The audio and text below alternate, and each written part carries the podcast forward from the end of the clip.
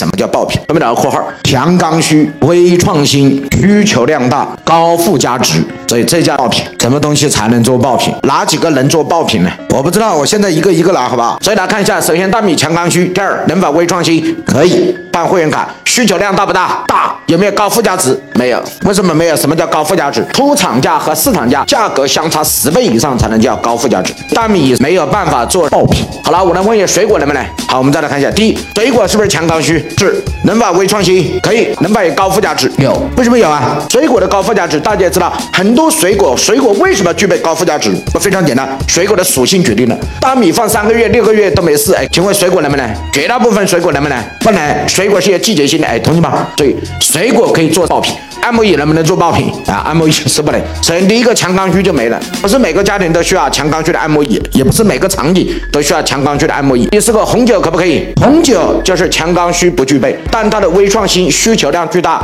和中间的高附加值存不存在？都存在，那不用说了。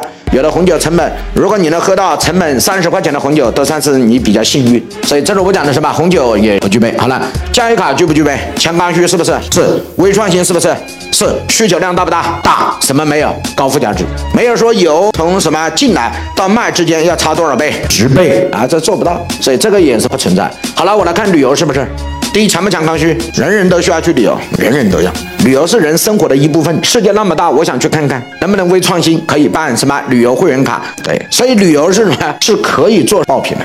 强刚需、微创新，需求量大，而且它具备什么值？高附加值。所以真正能成为爆品的是水果和旅游。所以以后做配销，最好是用什么配销？水果和旅游拿来做配销，是绝对能产生后单强大的。我们把它称之为叫收敛的。